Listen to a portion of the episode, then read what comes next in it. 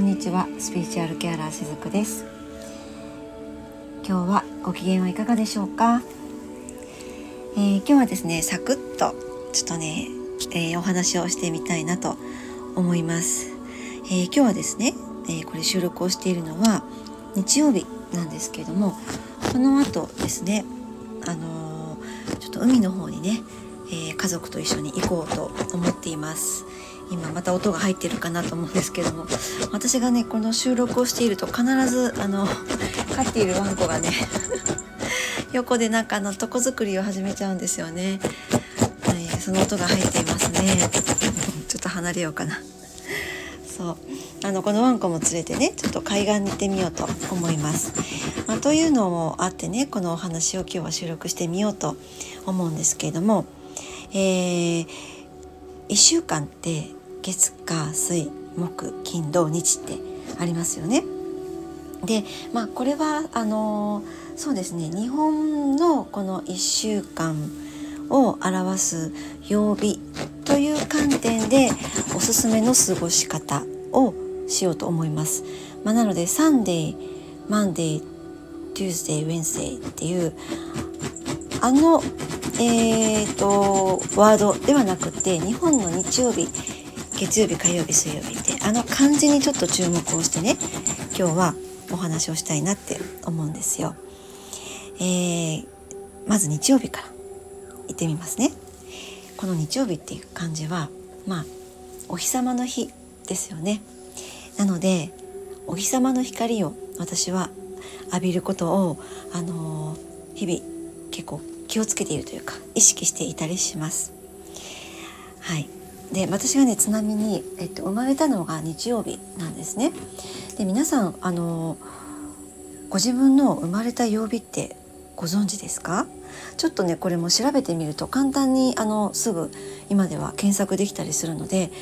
ご自分の生まれた曜日によってもそのなんだろうな生まれ持って、えー、持ち合わせてきたエネルギーとかもまた変わってくるのでこれね調べてみると面白いかもしれないですよ。ちょっと小話でしたね今のところはね。はい。そして日曜日の次月曜日です。これはもうここまで来たらすぐにピンとくる方多いかなと思うんですけど月ですよね。なので月曜日っていうと、まあ、週の始まりでもありますけれどもそうですね。その不規則なねお仕事の方とかももちろんいらっしゃるかなと思います。でも例えばその今のねこの直線のタイムラインのカレンダーでいくと月曜日ってまあ、えー、仕事始め週の始めっていう感じかなと思うんですよね。なのでこの週の初めよし月曜日ちょっと今週も頑張るぞって言ってその始まった週早速その頑張りっていうのをちょっと自分でいたわってあげるという感じで、えーまあ、そんな感覚でね私はこの月曜日っていうのは月光浴を結構欠かさなかったりします。まあ、もちろん雨の時とかは、えー、その月の光っていうのは拝めないかもしれないんだけどそれでも月ってねずっと満ち欠けを繰り返していますよねこれはもう変わらずずっとそれをただそれをやってくれているなわけなのでエネルギーっていうのはやっぱりり注がれているわけなんですよね。なので月曜日っていうのはこの恩恵を受けようと思って月光浴っていうのをやっています。そして火曜日これは火ですよね。なので、まあ、ちょっと疲れていてもなるべくお料理を、作るようにしています。でね、まあ、もちろん普段からもお料理はするんだけど結構私2日ぐらい同じ料理を食べるのが全然苦じゃないんですよねむしろずっと同じパターンでも全然よくってあのこれは、うん、私の独特の、えーと、個性というか気質なのかもしれないんだけどずっとは1個にはまるとずっと同じものを食べていても全然飽きないんですよ。でまたパタッとそれが、えー他のメニューに切り替わるなんていうこともまああるんだけど、まあ、そうは言っても私も家族と一緒に、えー、ね、暮らしていますしただまあその家族もみんな成人してるのでおのおのが食べたいものを食べれる状況にあるんですね。なので私の場合はまあもう酵素玄米と美味しいお味噌汁とあと大好きな鮭があればそれで十分なのでただそれもえっと火曜日には必ずねそういう状況であっても火曜日には必ず、えー、お料理をするみたいな、まあ、そういったねルーティンも実はあったりするんですね。そして水曜日っていうのは、まあ、水ですよね。これはもうまさにお風呂に浸かるっていうことです。あの私ね実はシャワー浴ってしないタイプで、えー、必ず浴槽には浸かるんですよ。ただこの水曜日に例えば塩風呂をしたりとかお酒を入れて、えー、お湯に浸かったりとかそのいわば浄化っていうのをこの水曜日に結構設けていたりします。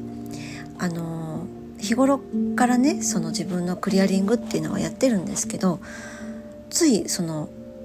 忘れちゃうとこのお風呂での浄化っていうのが、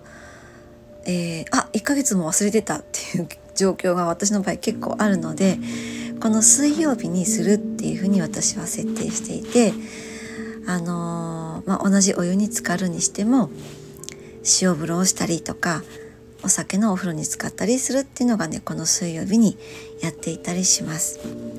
そして木曜日これは木に触れてみるっていうことなんですね、えー、まあ直接木に触れることがなかったにしてもちょっと例えばこう通勤の道を変えて緑の多い景色を見ながら通勤してみるとかあとあとは例えばその散歩道のコースにね私の場合はちょうどその散歩道の時にたくさん木が植わっているその川沿いがあるのでその木の様子をま普段以上にこう眺めてみながら木とこうエネルギー交流してみたりしてですね、まあ、そんな時間を木曜日はまた特に楽しむ、まあ、そんな曜日に当てていたりします。そして金曜日っていうのはこれは本を読むということをしていたりします。まあ、どうしてね金曜日が本なのかっていうことなんですけども、えー、金ってやっぱこうちょっと富というようなイメージがありますよね。で本っていうのもやっぱりそこからいろんなものを吸収することができますよね。ということはその自分にとってのこう富というのがこれはもちろんお金だけじゃないですよね。お金っていうのはただの何て言うのかなその対価みたいなものになるので対価になるにはその対価となる、まあ、エネルギーというものがそこに存在しているはずなんですよ。でそのエネルギーが発するには例えばそこに自分の愛が乗っていたりとか自分が持っている何か知識が乗っていたりとか経験が乗っていたりとか、まあ、そういったものがこう富となっていったその結果対価としてお金というものにねつながっていくと思うんですね。でまあ、えーと、今は、えー、いろんなこう動画を見たりとか、えー、こういったこうなんだろう耳から聞く配信を聞いたりとかして、えー、情報を得るということもできる知識を得るということもできるんだけど金曜日はもうちょっとこう原点に帰って本を読みながらその活字の中から自分にとっての必要なものを吸収したりとかあるいは、えー、まあ、本を読みながらもね、えー、元気をもらうこともあるし活力をもらうこともあったりしますので金曜日というのはそういう富に触れるという意味で、えー、私はね本を読んでいたりします。そして土曜日これは土に触れるということですね。うん私はこうガーデニングとかっていうのはあまり得意ではないんですけどなるべくその日は、えー、土に触れるようなことをできればですね心がけていたりします。あ家では私の母が、うん、例えばこう植木鉢からあとはこうちょっとね玄関先に土が植わっているスペースがあるんですけどそこでいろいろ母が育てているんですね。でそれを私もちょっとこの土曜日にはめでてみたりとかあとは本当に少しあの土に触れることができる、えー、時間があれば実際私も少しね、えー、その植物に触れながら土に触れるっていうことをやっていたりします。あとは、えっと、直接そのえー、足の裏をね土に触れる、まあ、アーシングですよね、えー、そういったのもいいのではないかなと思います。だから山を登るとかもそうですよね、えー、普段アスファルトの上を歩いている私たちだけど山っていうのはもうその土そのものなのでそこを歩いてそのグラウディングをするアーシングをする、まあ、そういったのもこの土曜日っていうのはいいのではないかなと思っています。えー、まあ、こういったこうルーティンをねその絶対にやらなければいけないっていうふうに私も設定しているわけではないんだけどうん例えば時間に追われて過ごしているとこういうものを忘れがちになってしまったりとかどうしても現代って忙しいのでそういうふうになりがちかもしれないんですよね。でもこういったものがこう何て言うのかな自分の中でえー、一つの記号みたいな感じで決めておくと、まあ、例えばそれは私の場合朝夕の瞑想とかもそうなんですよねエネルギーワークとかもそうなんですけどそれを何て言うのかな自分のリカバリーの一つのツールとして使えたりするのでこういったマイルーティンっていうのがちょっとでもあると何か自分をね立て直したりするのにも役に立つのではないかなと思って今日はこういったお話をしてみました。えー、何かね参考になるところがあればどうぞ取り入れてみていただけると私も嬉しいです。はいということで今日はサクッとお話ができましたね。よかったです。えー、今日も最後までお付き合いくださりありがとうございました。しずくでした。